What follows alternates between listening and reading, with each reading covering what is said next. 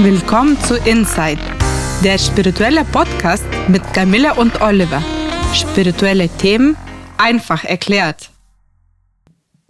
Ja, und heute ist unser Thema, was ist Yoga? ja, natürlich kennen alle Yoga, aber ja, worum geht es da eigentlich im Kern? Und ähm, das wollen wir mal so ein bisschen aufdröseln heute. Und der Begriff Yoga stammt aus den indischen Weisheitslehren man kann das auch als Hinduismus bezeichnen, obwohl das eigentlich so ein Oberbegriff ist. Und es gibt ganz viele verschiedene Definitionen natürlich für sowas, was so breit äh, aufgestellt ist wie Yoga. Da gibt es keine letzten Wahrheiten natürlich. Ähm, aber man kann das nennen, ähm, es geht um die Vereinigung mit dem Göttlichen.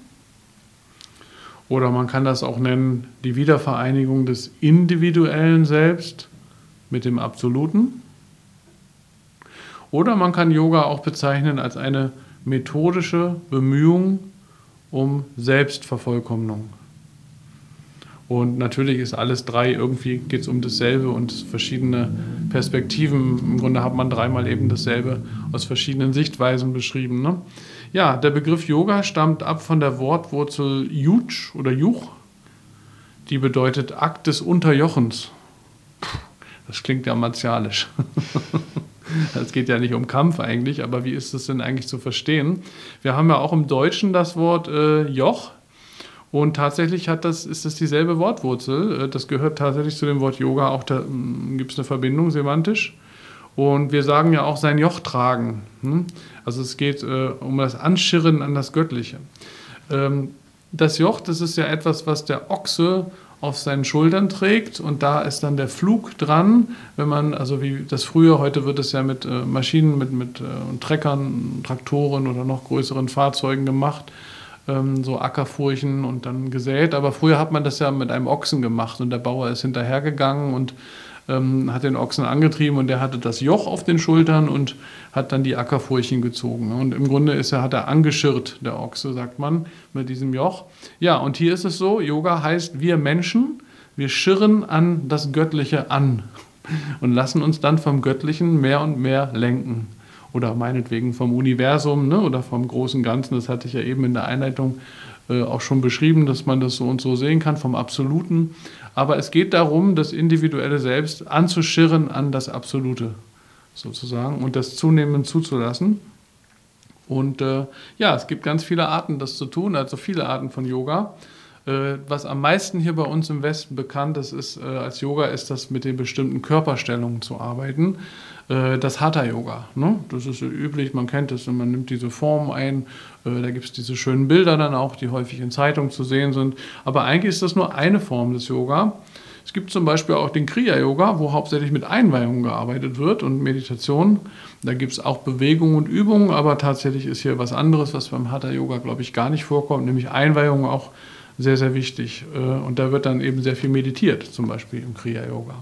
Also nicht jeder Yoga ist irgendwelche Körperhaltung einnehmen, jedenfalls nicht äh, als zentrales Element. Ganz wichtig ist nochmal zu sagen, Yoga ist keine Religion, sondern die indischen Meister verstehen Yoga im Grunde als Wissenschaft, also die das Wesen des Menschen in seiner Gesamtheit untersucht. Hast du mal Yoga ausprobiert? Ja, als ich nach Berlin angekommen bin, äh, da hatte ich erstmal die Sun Yoga ausprobiert, die war im Kreuzberg. Und äh, das war so eine, das hieß Sun Yoga, aber das war extra Art von Yoga und der Begriff ist Hot Yoga. Hot Yoga. Ja. Hot Yoga. Hot okay. Yoga. Klingt ja spannend.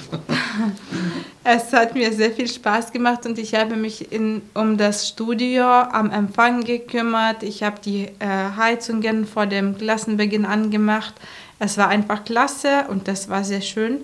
Ähm, es, dann musste ich Matten vorbereiten, gucken, dass alles genügend da ist. Also, Handtücher. also Heizung äh, angemacht, damit es ganz heiß ist im Raum, oder wie? Dass das ganz heiß, aus, äh, heiß im Raum ist und mhm. dass es gründlich gewärmt ist, bevor die ersten Teilnehmer kommen. Mhm. Und äh, dann standen wir alle zusammen und dann ging es los. Man nach einer Weile schwitzt man ganz doll, weil man hat das Gefühl, man ist in der Sauna und man macht Übungen. Okay, und auch noch Übungen machen in der Sauna, okay. Dehnungen, Übungen, ja. ja. Ich machte da äh, ein Jahr mit. Das war mein erstes Studiumjahr in Berlin, ja. aber dann wurde es immer schwieriger mit dem Studium und ich musste mich verabschieden. Aber wir haben uns super gut mit dem Studio verstanden und auch mit dem Besitzer Christopher. Ähm, ja, es war ein sehr schön, schönes und bereicherndes Yoga-Jahr. Das klingt auf jeden Fall interessant. Ähm, das scheint mir aber auch eine sehr spezielle Form des Yoga zu sein. Ich habe das auch schon mal gehört. Ähm, und für diese Folge wollen wir uns natürlich nochmal eher die klassischen Haut, Hauptpfade angucken. Ich glaube, wenn wir jetzt äh, so eine Folge machen würden, was gibt es alles an verschiedenen Yoga-Formen, dann gäbe es, glaube ich, mittlerweile über 150 oder 200 verschiedene Sachen. Ähm, und wir wollen mal die, die ursprünglichen und klassischen Pfade uns äh, anschauen, zu denen übrigens auch das Hatha-Yoga gehört. Ne? Das hast du auch mal kennengelernt, hast du gesagt. Ne? Mhm. Das habe ich auch letztes mhm. Jahr im Herbst kennengelernt. Das äh, war, das war ein Kurs von meiner Mitbewohnerin. Aha. Äh, und wir waren alle zusammen im Allgäu und das war so wie Wochenende-Seminar, noch sogar länger, glaube ich, vier Tage. Der Raum war wunderschön, also das war so hell, wir saßen alle im, im Kreis. Ähm, ich hatte eine sehr schöne auch Erinnerung nach der Übung. Äh, musste eine immer in, in der Mitte sein und alle drumherum haben Om im Kreis gesungen. Aha, mhm. und jeder könnte einfach reingehen. Das hatte wahnsinnige Wirkung auf einen. Und ja. Also man hat in der Mitte gesessen und von außen aus dem Kreis dieses Ohm empfangen und selber dann nicht gesungen in dem Moment, oder? Mhm. Selber dann nicht gesungen, ah, okay. nur am Frank. Ja. Aber Schön. Mhm. das war nur so ein Moment. Ja. Aber sonst haben wir natürlich hat er Yoga-Übungen gemacht. Also mhm. eine Übung, ja. herabscheuendes Hund und dann kurz mal ausruhen und dann der nächste und mhm. dann das glückliche Baby. Mhm. Ja, das ist eine der klassischen Yoga-Formen, das, was du gerade sagst. Und ja. Äh, ja, man kann das, glaube ich, auch in Berlin machen, muss man nicht unbedingt nach Allgäu. Obwohl mhm. ich das sehr, sehr schön fand. Ja. Ja. Ja, ähm, also die fünf äh, klassischen Yoga-Wege ähm, möchte ich kurz vorstellen jetzt gleich. Die haben alle so eine bestimmte Hauptgewichtung. Ähm, das hat einfach damit zu tun, dass die Menschen unterschiedlich sind und der eine auf diese Weise besser lernt und der andere auf jene Weise besser lernt. Alle Hauptrichtungen haben auch wieder so ein bisschen die Aspekte der anderen Richtung. Ne? Man kann nicht einfach sagen, es interessiert mich jetzt gar nicht, was die andere Richtung macht dann wäre das nicht ausgeglichen, aber man muss auch so einen Hauptakzent auf so bestimmte Dinge legen, die einen auch motivieren, in denen man auch gut ist und dann kann man sich auch aussuchen, welchen Weg man geht, der einen natürlich unterstützt. Man sollte sich jetzt nicht irgendwas aussuchen, was einen extrem herausfordert und überhaupt keine Freude bereitet. Ne? Ähm, ja, also Hatha Yoga ist einer dieser Hauptwege. Das ist der Yoga, bei dem der Körper und die vitalen Tätigkeiten als Instrumente eingesetzt werden. Also vor allem durch bestimmte Körperhaltungen und durch Atemübungen ne, ähm, dann äh, die äh, Entwicklung vorangetrieben wird sozusagen und natürlich auch durch regelmäßige Anwendung. Das ist wie in jeder spirituellen Praxis so, regelmäßige Selbstpraxis sehr, sehr wichtig. Ja, dann gibt es noch äh, den Karma-Yoga, das ist der Yoga der Tat.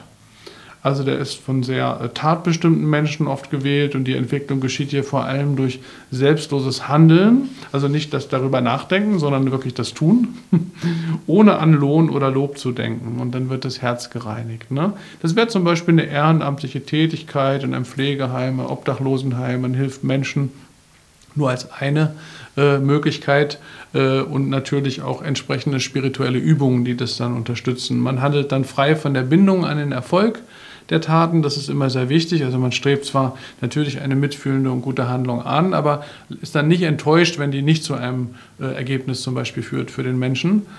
Also oft führt es ja zu guten Ergebnissen, aber es kann auch sein, dass es nicht dazu führt und das ist dann quasi auch egal. Ne? Lässt man von los, von der Erwartung an den Erfolg. Und dabei gibt es auch bestimmte Mantras, also so, ja, könnte man sagen, heilige Sätze, spirituell aufgeladene Sätze, die man dann verwenden kann, mit denen man meditieren kann oder die man auch singen kann. Äh, dritte Form des äh, Yoga ist der Bhakti-Yoga. Äh, Yoga der Hingabe. Ne? Also er wird vor allen Dingen durch die, durch die Liebe motiviert und die äh, Mitmenschenliebe und man sieht das Göttliche als Verkörperung aller Liebe und wandelt seine Gefühle in bedingungslose Liebe um. Bedingungslose Liebe ist ja immer wieder ein ganz zentrales Element für jede spirituelle Praxis. Das haben wir ja auch schon öfter in früheren Folgen gehabt, das Thema und eine Hingabe einfach. Also einfach in die absolute Hingabe gehen an, an die äh, bedingungslose Liebe. Ist auch ein Weg. Der ist sehr, ja, ganz schön pur, ne? Und schön. ja, schön auch, genau.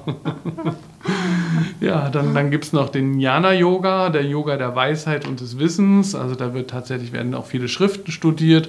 Man könnte sagen, das ist so ein bisschen der intellektuelle Yoga, aber das ist natürlich Quatsch, weil es bleibt nicht intellektuell, sondern es geht darum, auch aus diesen Erkenntnissen, die man dann natürlich hat durch das Studium der Schriften, wieder ganz konkrete Entwicklungen abzuleiten und eben nicht verkopft zu bleiben.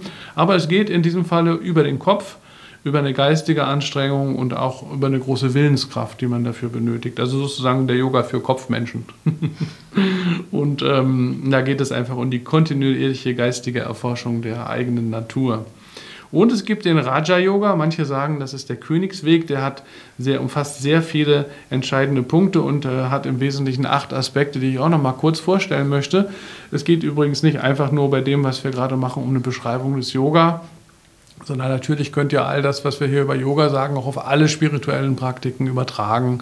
Wir beide üben ja zum Beispiel Reiki, wir praktizieren Reiki und auch für uns sind die Aussagen, die jetzt hier gerade zum Yoga kommen, natürlich entscheidend auch für die spirituelle Entwicklung in gleicher Weise. Ne?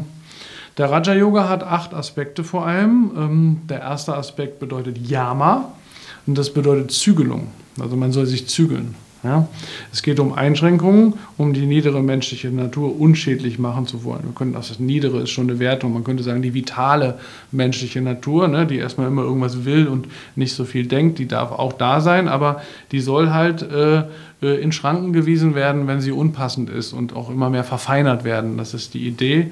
Hm, da geht es um Gewaltlosigkeit. Es geht um Wahrhaftigkeit in Gedanken, Worten und Taten. Es geht um Nicht-Stehlen um Besitzlosigkeit äh, am Ende, um, um die Mäßigung in allen Dingen. Ja.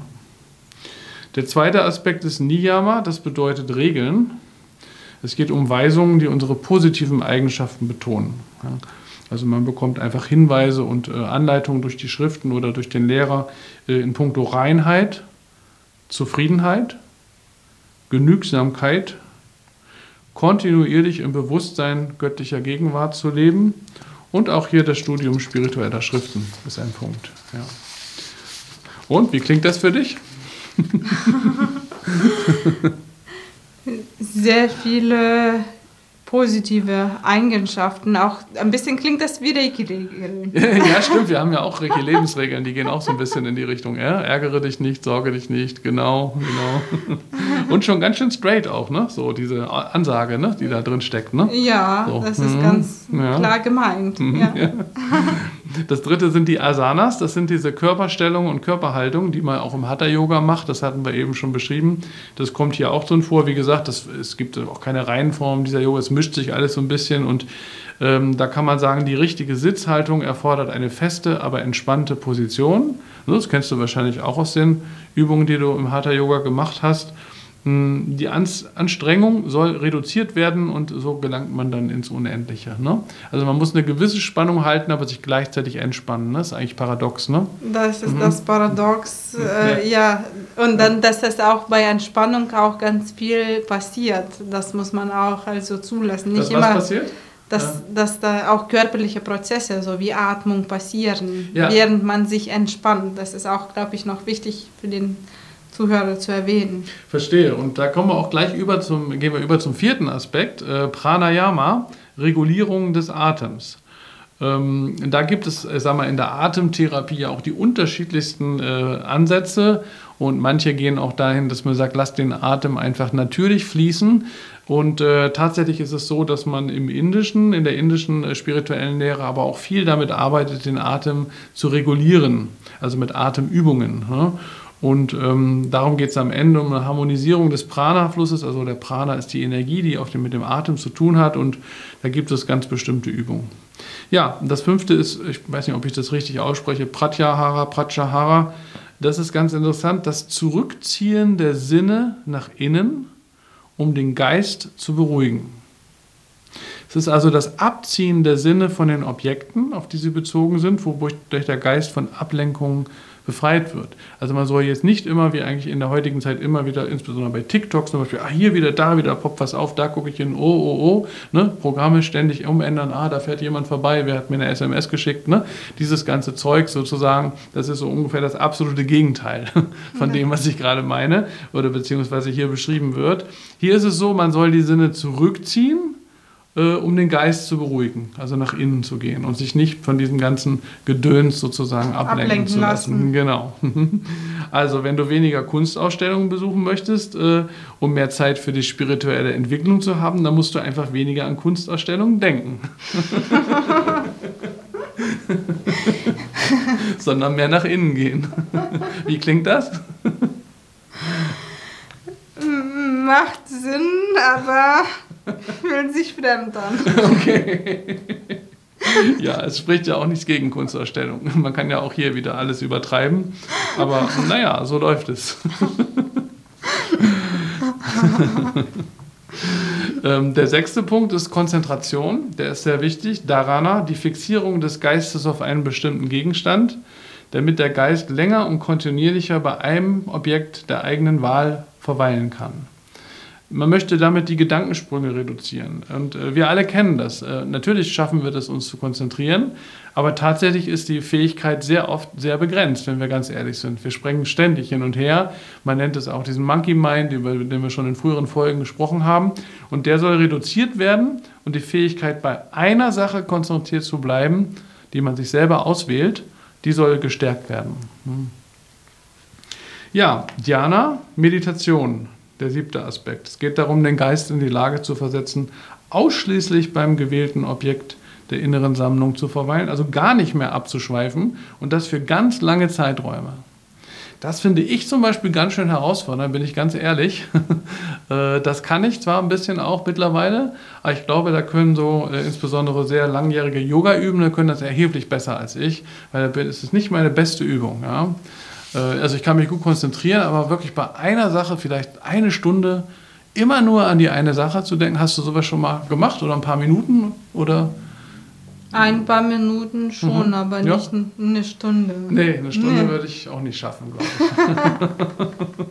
ich. also nur, ne? es geht ja nicht darum, das ein bisschen, sondern nur zu machen. Auf dieser, wir sind fast schon in den höchsten Stufen jetzt auch, äh, einfach mal um das zu beschreiben, ne? wo das am Ende hinführt mit dem Yoga. Und das letzte ist dann tatsächlich Samadhi oder Samadhi, die Versenkung ins Überbewusstsein. Also man geht wirklich ins Überbewusstsein oder ins Absolute hinein, besteht letztlich nur noch aus dem Bewusstsein auch dieses Gegenstandes der Meditation, zum Beispiel einer Buddha-Statue oder einer, spirituellen Mandalas. Und, die Person selbst hat sich aufgelöst und man wird eins mit, der, mit, dem, ja, mit dem großen Ganzen, kann man auch sagen. Hm?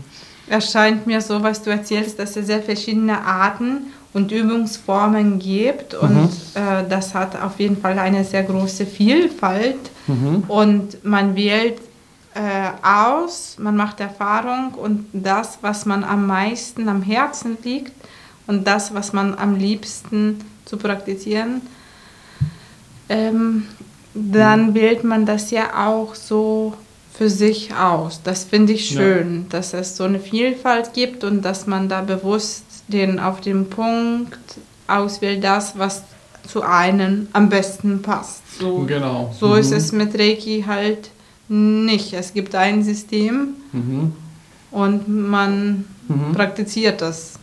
Das ist wahr. Ähm, wobei bei Reiki ist es so, man entscheidet sich entweder für Reiki oder eben nicht.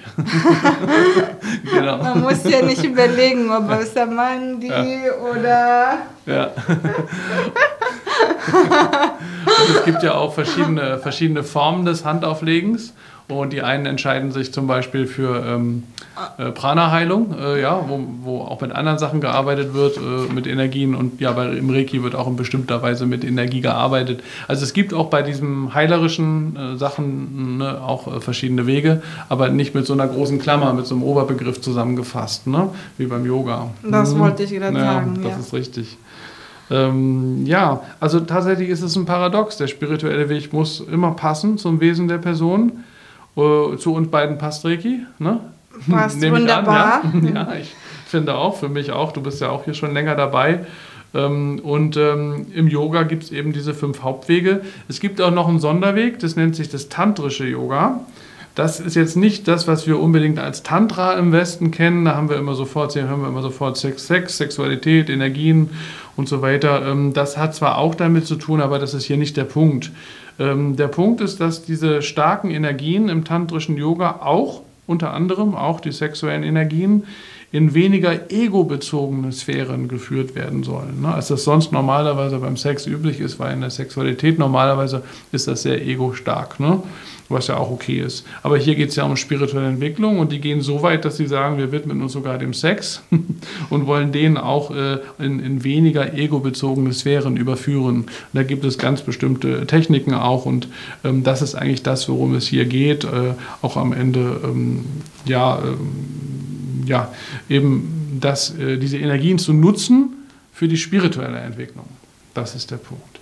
Und gleichzeitig geht es beim tantrischen Yoga nicht nur um das, sondern man kann auch sagen, eins zu werden mit der Naturseele, mit dem, manche sagen, mit dem Willen in der Kraft, der die Dinge ausführt. Man schließt sich der Naturseele an. So ein bisschen wie im Schamanismus auch, also nicht genau, man kann es nicht genau vergleichen, aber es geht in die ähnliche Richtung und äh, man lernt alles Nötige sozusagen über diese Naturseele und schließt sich dann an Ne? Also sind wir wieder so ein bisschen beim Flow auch, über den wir auch oft gesprochen haben. Das kann auch ein gefährlicher Pfad sein, wenn man also eine falsche Intuition hat, sich falsch anschließt oder weil auch das viel mit Intuition und Instinkt zu tun hat, wieder ähm, kann man auch falsch liegen. Da haben wir auch mal eine Folge drüber gemacht. Und, aber ansonsten ist das auch ein authentischer reiner Weg mit der Möglichkeit zur Erleuchtung und auch ein äh, authentischer Yoga-Weg. Ja. Außerdem gibt es noch eine ganz moderne Form des Yoga, die auch ganz bekannt geworden ist, das integrale Yoga nach Sri Aurobindo. Der hat in der ersten Hälfte des 20. Jahrhunderts gelebt und der hat äh, das von ihm begründete Yoga als eine Synthese aller bisherigen Yoga-Formen verstanden. Also er hat tatsächlich, will so eine Essenz vorlegen, mit dem er sagt, das ist so das Moderne oder die Synthese alles bisherigen. Und ähm, da ist es so, beim Yoga ist ja immer so, dass wir von unten, haben wir gesagt, mit dem Joch uns anschirren wollen an das Absolute nach oben. Ne? Zu der göttlichen ja, Energie. Zur göttlichen Energie, genau. Und ähm, das ist dann, wir, wir hier alles tun, damit das von oben äh, herabkommen kann. Und hier haben wir aber bei Aurobindo, der sagt, es geht gleichzeitig in beide Richtungen. Wir haben das Aufsteigen des geistigen Bewusstseins, was uns ist, es steigt auf und wir haben das Herabkommen des göttlichen Bewusstseins, was von oben nach unten auch kommt. Beides passiert gleichzeitig. Also Mensch und, der Mensch und das Göttliche begegnen sich sozusagen. Sie gehen Hand in Hand. Und ähm, ja, das finde ich ein sehr schönes, äh, äh, sehr schönen Ansatz. Man weiß zum Beispiel in dem Ashram, in dem Sri Aurobindo war, wurde zum Beispiel auch Tennis gespielt um zum Beispiel den Körper auch zu trainieren. Ne? Wir hatten gerade in einer anderen Folge auch das Thema Sport. Du machst ja auch viel Sport. Mhm. Und äh, Aurobindo würde jetzt zum Beispiel sagen, ja, das ist gut, um auch den Körper zu kräftigen und zu stärken, was wiederum für die spirituelle Entwicklung auch wichtig ist. Ne? Also da wird jetzt nicht so sehr immer irgendwas ausgespart oder so muss es sein und so darf es nicht sein, sondern man versucht wirklich alles mehr oder weniger zusammenzuführen. Und mir ist das sehr sympathisch. Ich mag den sehr gern, diesen äh, Yoga nach Aurobindo. Hm, es gibt also so ein ständiges äh, Hin und Her sozusagen zwischen oben und unten. Und es geht am Ende darum, auch das göttliche Leben in der Materie zu erschaffen. Also nicht von hier zu fliehen, äh, in eine Erleuchtung zu fliehen, wo man sagt, mein Körper wird mir egal, ob ich noch was esse, wird mir egal. Ja, so gibt es ja auch ganz extreme Formen von Asketen, die in die Berge gehen, meditieren, fasten und so weiter. Das wäre so das Gegenteil von diesem Aurobindo-Yoga der sagt, äh, wir wollen in der Materie, im menschlichen Leben das Göttliche runterholen. Und da finde ich, sind wir wieder so ein bisschen auch bei Reiki, weil das versuchen wir auch eigentlich mit Reiki, nämlich nicht irgendwie äh, zu flüchten oder in eine Höhle in die Berge zu gehen, sondern einfach im Leben das Spirituelle zu integrieren. Ne? Täglich anzueignen. Genau. Ja. Und das kann man auch zum Beispiel mitten in Berlin, wo wir gerade sitzen und diese Folge aufnehmen und auch mitten im Alltag tun. Ne? Mhm. Ja. Ja, war eine spannende Folge heute zum Thema Yoga. Ähm, und äh, ja, schön, dass ihr dabei wart. Wir freuen uns, wenn ihr nächstes Mal wieder dabei seid. In der Zwischenzeit sind wir auch auf Facebook und Instagram. Und wer mehr wissen möchte über Spiritualität Reiki und Soundtherapie, schaut auf www.soundandreiki.de oder www.soundandreiki.de